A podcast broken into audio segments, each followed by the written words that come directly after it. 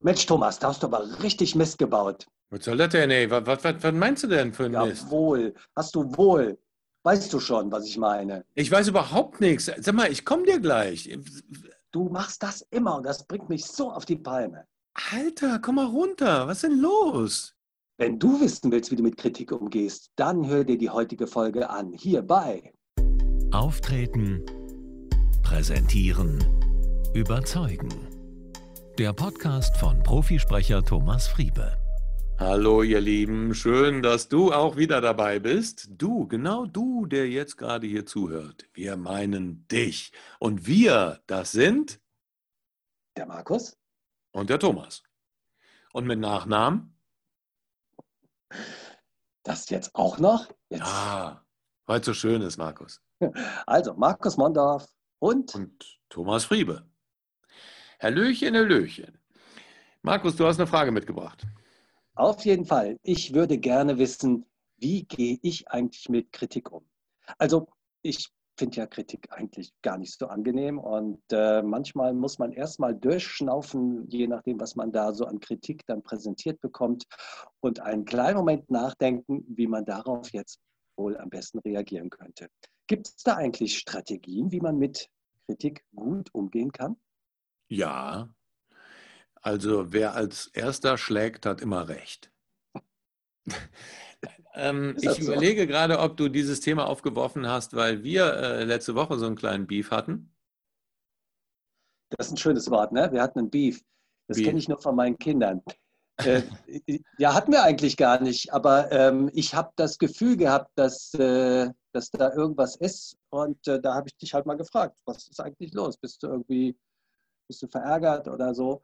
Und äh, ja, also das ist in meinem Fall vielleicht eine unbewusste Strategie, dass ich, wenn ich das Gefühl habe, dass irgendwas nicht in Ordnung ist, dann frage ich lieber direkt, bevor ich, also bevor ich warte, bis der andere irgendwie mir was sagt, frage ich direkt mal.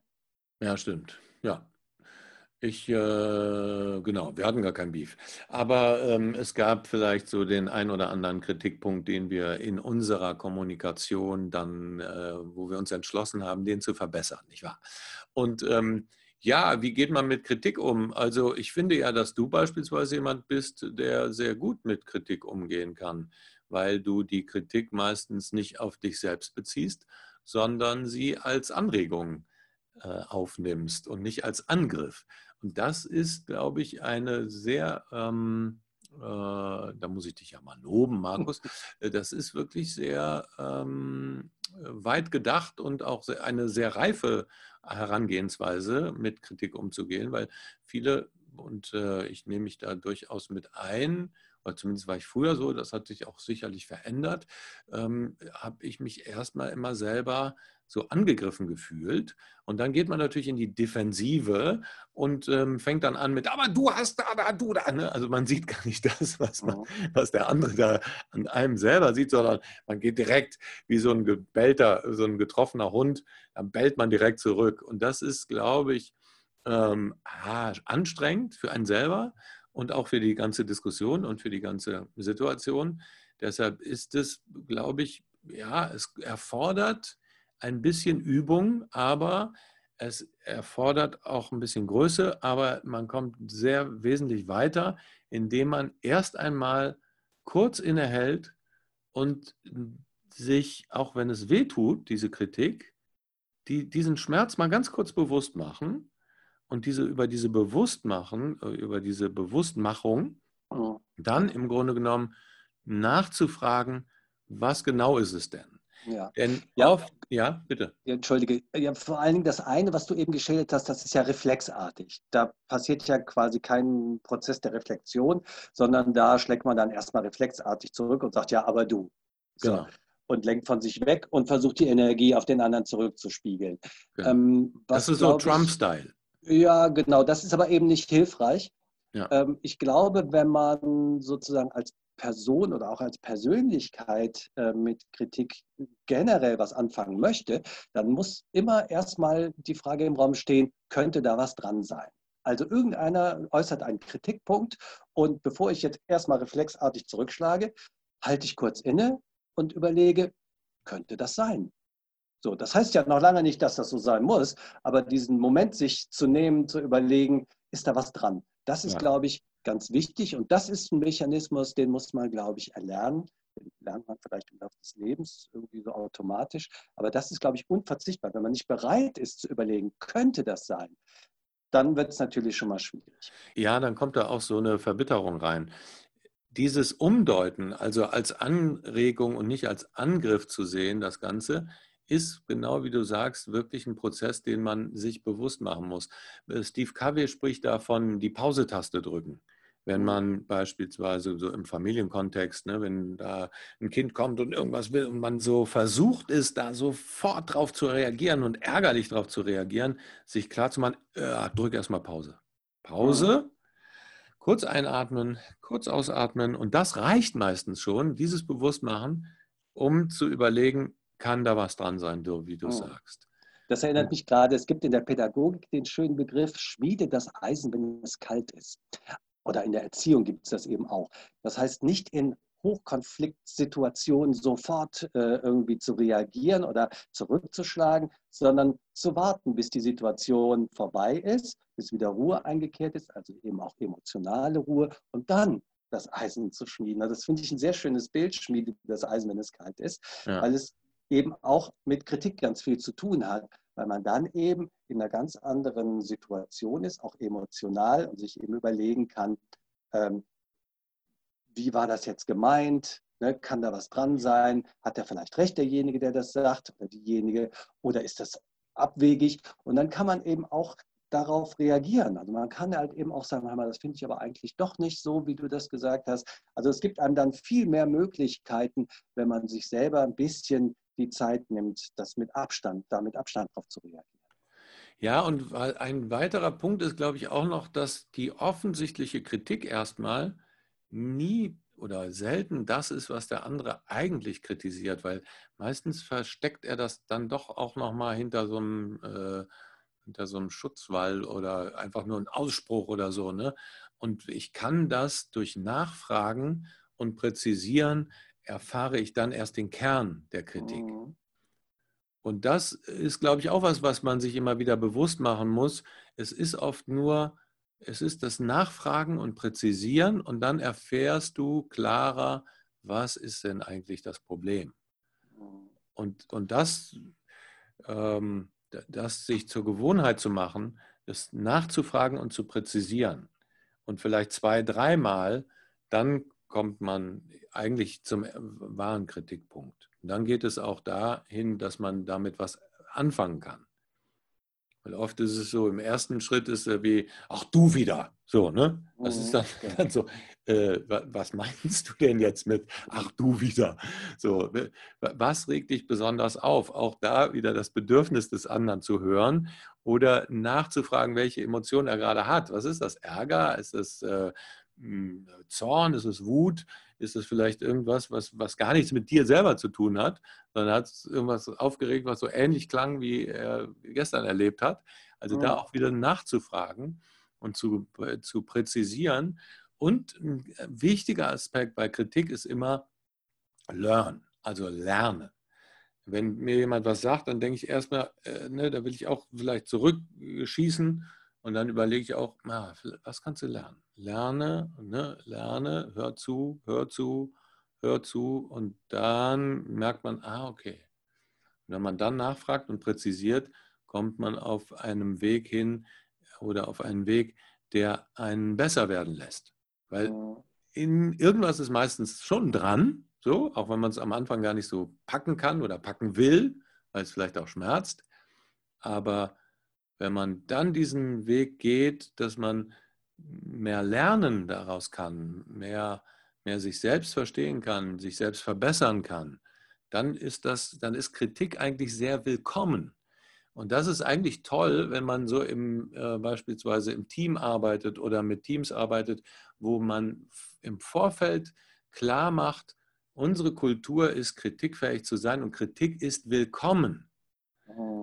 Mhm das, äh, das, das bedeutet eben nicht, dass, es, dass wir äh, persönlich kritisieren oder dass es gegen deine Person geht, sondern wir wollen die Sache besser machen. Wir wollen die Kommunikation besser machen. Wir wollen uns selber besser machen. Wir wollen den Prozess besser machen.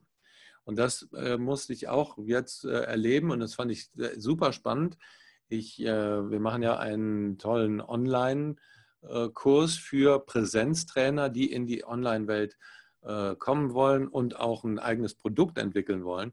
Und da habe ich mit der Dr. Eva Maria Becker, einer E-Learning-Spezialistin, einen Kurs entwickelt, der über mehrere Wochen geht, um ähm, eben Präsenztrainern, Trainern, auch Beratern und zum Teil Coaches und auch Speakern, ähm, die einfach sehr präsent, also in Präsenztrainings unterwegs waren vor Covid-19 und ähm, jetzt im Endeffekt viele, viele, viele Sachen sind, sind denen weggebrochen, um mhm. denen nochmal eine Möglichkeit zu geben, ihr Angebot zu digitalisieren und Online-Trainer zu werden.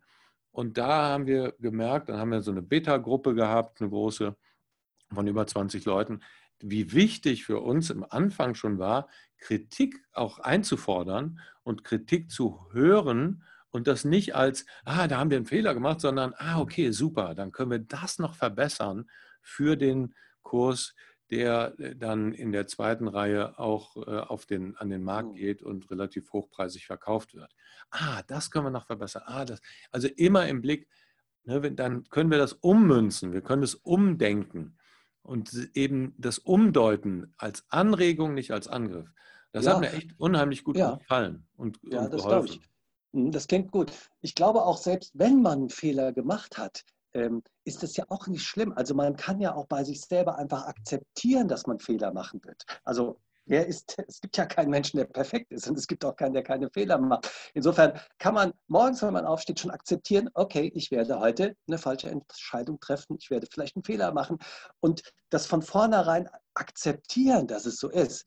Dann weiß man hm. natürlich immer noch nicht, äh, ne, was im Detail wird es sein, was man falsch einschätzt. Aber wenn man das als Teil seines Schaffens begreift, dann ist es ja vielleicht auch gar nicht so schlimm, wenn jemand anders mal sagt, ach hör mal hier, das war aber jetzt nicht so gut. Das heißt, ich muss gar nicht unbedingt reflexartig in die Verteidigung gehen, weil ich ja vorher schon weiß, okay, das war jetzt der Punkt, da ist es dann doch passiert. Ja. Und das ändert ja meine ganze Haltung dem gegenüber, weil ich gar nicht zurück, zurückschlagen muss, weil es überhaupt nicht persönlich ist, weil ich schon vorher akzeptiert habe, ähm, dass da Fehler sein werden.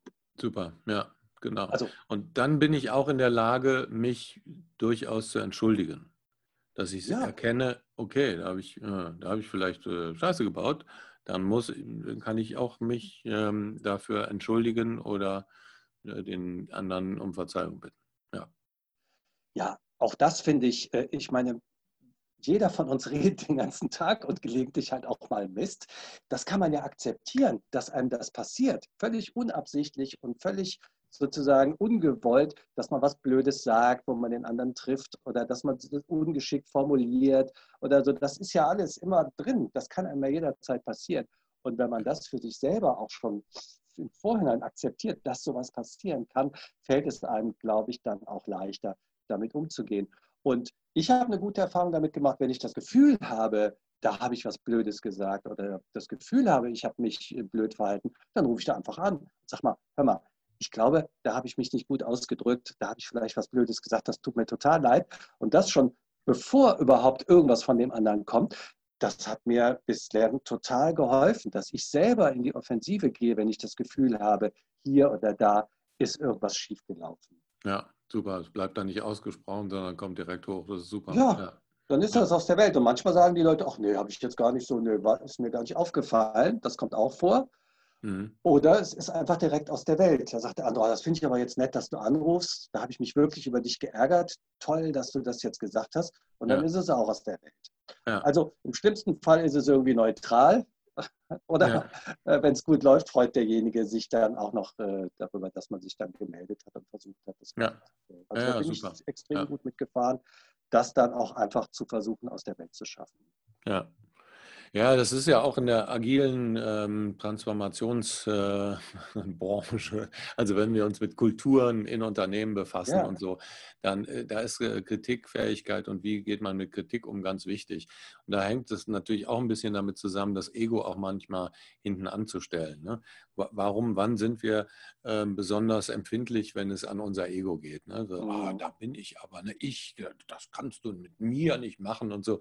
Und wenn wir ein bisschen unser Ego da zur Seite schieben, da wird vieles einfacher. Es kommt, glaube ich, aus der Softwareentwicklung ja auch, ne? die, ähm, dass man gerade da immer versucht, das zu verbessern, die Prozesse zu verbessern. Und da ist Kritik natürlich in dem Sinne immer ein Verbessern. Verbessern der eigentlichen Situation, Verbessern der eigentlichen, die Software wird ja auch von Leuten geschrieben, von Programmierern, äh, da sind Codes und weiß der Geil was dahinter.